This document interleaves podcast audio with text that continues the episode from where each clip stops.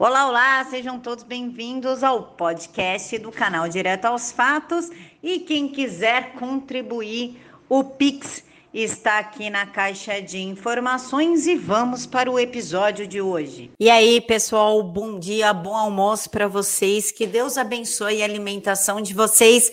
E já vamos começar aqui falando tipo de um país macabro uh, de um país que é uma bomba, literalmente, bomba biológica e bomba atômica, que só faz mal, aos outros, que age como gafanhoto, que onde ele passa, ele destrói, leva o melhor daquele país e vai embora. Vocês sabem de quem eu estou falando?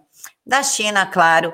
Aqui causou a pandemia, aqui está com uma usina nuclear apresentando risco de vazamento radiológico por imprudência deles mesmos e agora veio à tona uma história de que eles estão fazendo extração forçada e comercialização de órgãos humanos, segundo o estado do Texas, que aprovou na segunda-feira da semana passada uma resolução condenando a extração forçada de órgãos como parte do negócio de comercialização ilegal de órgãos que vem sendo conduzido pelo regime comunista chinês há vários anos.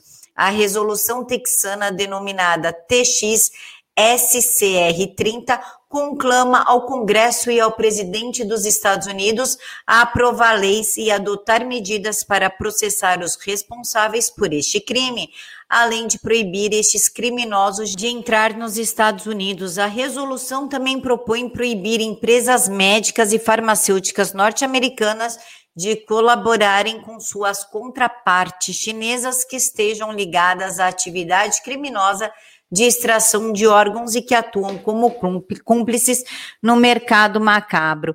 A China se tornou nos últimos anos um país de turismo de transplante, o que significa que a cada ano milhares de pessoas com necessidade de transplante dispõem-se a pagar entre 60 e 90 mil dólares para receber órgãos transplantados.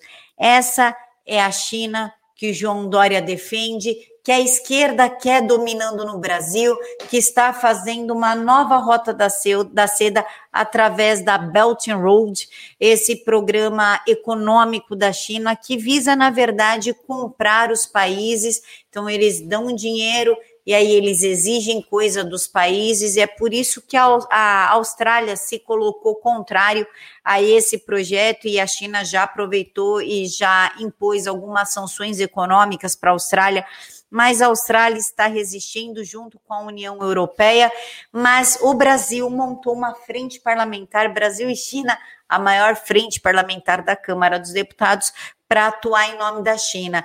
Então, há grupos políticos brasileiros, junto com João Dória, defendendo um país que tem campos de concentração, aborto forçado, extração de órgãos ilegal, que fez uma pandemia, que tem em seu laboratório diversos tipos de, de vírus e bactérias para promover uma guerra biológica, que a sua usina nuclear está tendo vazamento de radiação.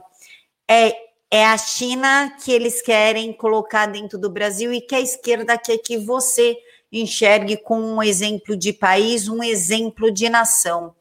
Deixem aqui para mim nos comentários o que vocês acham e não esqueçam daquela clínica de assassinar bebê, que a gente não pode falar aqui no YouTube, mas aquela clínica americana idealizada pela feminista Margaret Sanger, na época que ela era da Ku Klux Klan, em que ela colocou a primeira clínica de assassinato de bebês gratuita em bairros pobres e negros do Bronx para poder ajudar na limpeza étnica dos Estados Unidos. Então, essa clínica aí, ela também tem o costume de assassinar bebês independente da idade gestacional e doar e vender, na verdade, vender os seus órgãos e partes do corpinho deles.